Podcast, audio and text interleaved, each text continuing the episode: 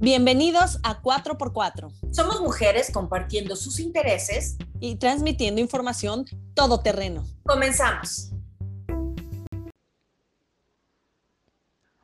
Hola amigos de 4x4, bienvenidos a este subpodcast. El día de hoy hablaremos sobre un tema que seguramente muchos tienen dudas y por ello el día de hoy vamos a despejar una a una con la invitada que tenemos. Pero antes me presento, mi nombre es Jessica Góngora y sabes que te hablo desde la ciudad de Orlando, Florida. Y Clau, cuéntanos, ¿cómo has estado?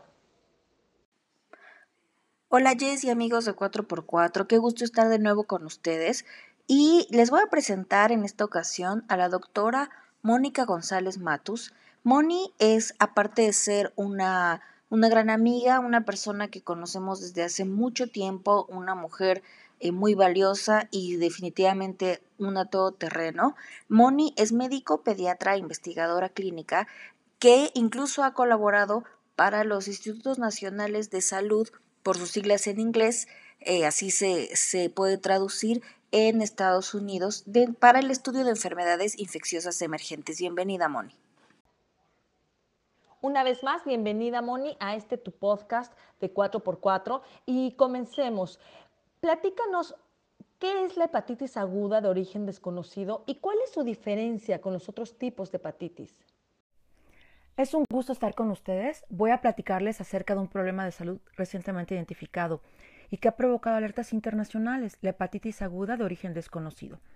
La hepatitis se refiere a una inflamación del hígado donde se ven afectadas sus funciones en diferente grado de severidad. Las causas pueden ser diversas.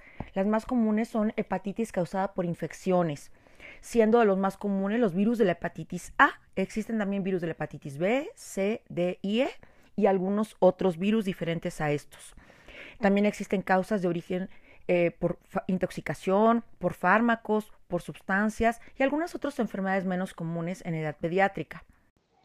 ¿Qué es lo que se sabe al respecto de este tipo de hepatitis? ¿Qué es lo que se sabe hasta ahora de la hepatitis aguda de origen desconocido? Bueno, a principios del mes de abril de este año, en Reino Unido se reportaron 10 casos de hepatitis aguda en niños menores de 10 años. En todos ellos se descartó que el agente causal se debiera a los virus de hepatitis A, B, C, D o E u otros virus previamente identificados como causantes de hepatitis. También se descartaron causas por intoxicaciones o por sustancias. Por eso se le denominó hepatitis aguda de origen desconocido, es decir, en ninguno de los casos se identificó la causa. Posteriormente se presentaron este tipo de casos en varios países de Europa y en Estados Unidos. Háblanos acerca del avance de esta enfermedad en otros países y, por supuesto, en el nuestro, en México. A mediados de mayo, la Organización Mundial de la Salud reportaba la presencia de más de 400 casos en más de 20 países, incluyendo Europa, Norteamérica, Latinoamérica y Asia. En México, al 19 de mayo se reportaban al menos 21 casos de hepatitis de origen desconocida y una defunción. Eh, la defunción se trata de un pequeñito de tres años de edad proveniente del estado de Hidalgo. ¿En qué rango de edad se presenta la hepatitis aguda de origen desconocido? Hasta este momento la edad de presentación ha fluctuado entre un mes de edad y 16 años. Moni, ¿y qué síntomas presenta esta enfermedad? La presentación de esta enfermedad incluye síntomas gastrointestinales como náuseas, dolor abdominal, vómito, diarrea y un tinte amarillento de la piel y de los ojos. Esto se llama ictericia. También la presentación de orina de color muy oscuro o evacuaciones de color muy muy claro.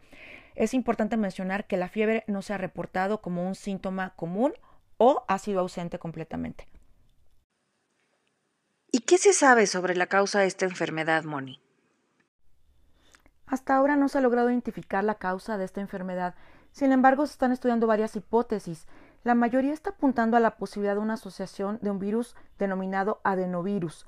Eh, les platico un poquito. Eh, existen más de 100 serotipos o variedades de adenovirus que han convivido con el ser humano desde por décadas. Eh, sin embargo, estos adenovirus normalmente causan infección a nivel respiratorio. También pueden provocar infecciones oculares, eh, gastrointestinales o urinarias. En particular, se, ha identificado la asociación del serotipo 41, eh, pero llama la atención que previo a esto no existía ninguna asociación eh, que indicara que los adenovirus podían infectar el hígado, excepto en pacientes con inmunosupresión, es decir, con el sistema de defensas bajo o debilitado. Y hay que recordar que en estos pacientes pediátricos se ha identificado que todos son previamente sanos. Entonces, las hipótesis que se están estudiando son, bueno, una que se trate de una nueva variedad de adenovirus, es decir, que un adenovirus mutó, cambió y está generando nuevas manifestaciones clínicas. Otra hipótesis es que, derivado de la pandemia, hubo una disminución de la circulación de adenovirus en el medio ambiente, es decir, disminuyó la exposición de los niños ante el adenovirus. Y al haber nuevamente exposición a este, los niños tienen más susceptibilidad al adenovirus y pueden dar nuevos, nuevos síntomas. Otra de las hipótesis apunta a que se tratara de un síndrome postinfeccioso eh, de, posterior a una infección de SARS-CoV-2. Eh, también se está estudiando la posible asociación de una infección previa por SARS-CoV-2 en la cual eh, hay una persistencia del virus SARS-CoV-2 en el tracto intestinal. Posteriormente hay una infección por adenovirus a nivel intestinal y hay una respuesta inmunológica muy, muy, muy, muy fuerte, muy agresiva, que deriva en una activación a nivel hepático y este tipo de, de proceso inflamatorio severo.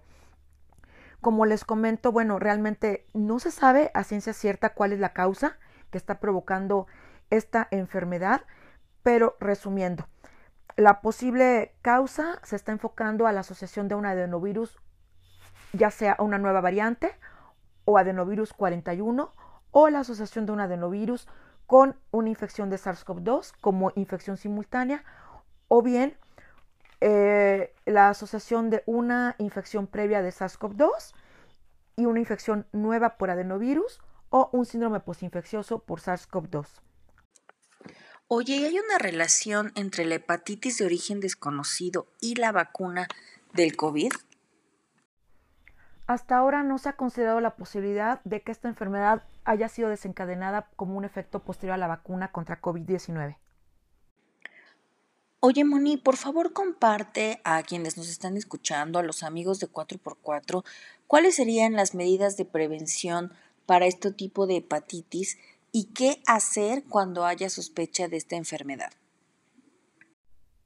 Con la información que hasta ahora se tiene de la enfermedad, ¿qué podemos hacer para prevenir el riesgo de que nuestros niños se enfermen de este tipo de hepatitis de origen desconocido? Bueno, fundamentalmente es seguir las mismas recomendaciones que llevábamos durante la pandemia. Si pueden continuar con el uso de cubrebocas, esto sería ideal evitar la convivencia con personas que tengan síntomas respiratorios o síntomas gastrointestinales como diarrea, vómito. Es muy importante que continúen con el lavado continuo de manos, que consuman agua purificada, agua potable siempre, que antes de la preparación de alimentos haya una adecuada higiene de lavado de manos y que los alimentos también estén eh, totalmente limpios. Es importante que si algún pequeño presenta síntomas de diarrea, vómito o gripa, no acuda a la escuela o a la guardería. En el caso de los bebitos, a los cuales se les cambia el pañal o se les ayuda para la higiene después de la defecación, es sumamente importante un adecuado manejo de excretas, es decir, que el pañal esté depositado en un lugar adecuado, que haya adecuado lavado de manos después de, de asistir al pequeño. Estas son básicamente las medidas. Eh, y es muy importante que si los niños tienen síntomas sugestivos de esta enfermedad, asistan de inmediato a revisión médica y que eviten por sobre todas las cosas la automedicación. Recuerden que a nivel hepático hay muchos medicamentos que se metabolizan. Entonces, cuando hay una inflamación del hígado, muchos medicamentos están contraindicados. Por eso, por favor, eviten ustedes automedicar a los niños. Por ejemplo, el Tempra o el paracetamol, que es un medicamento comúnmente usado en edad pediátrica, no se recomienda su uso cuando hay una enfermedad hepática. Por eso es importante que ante la primera sospecha ustedes reciban atención médica.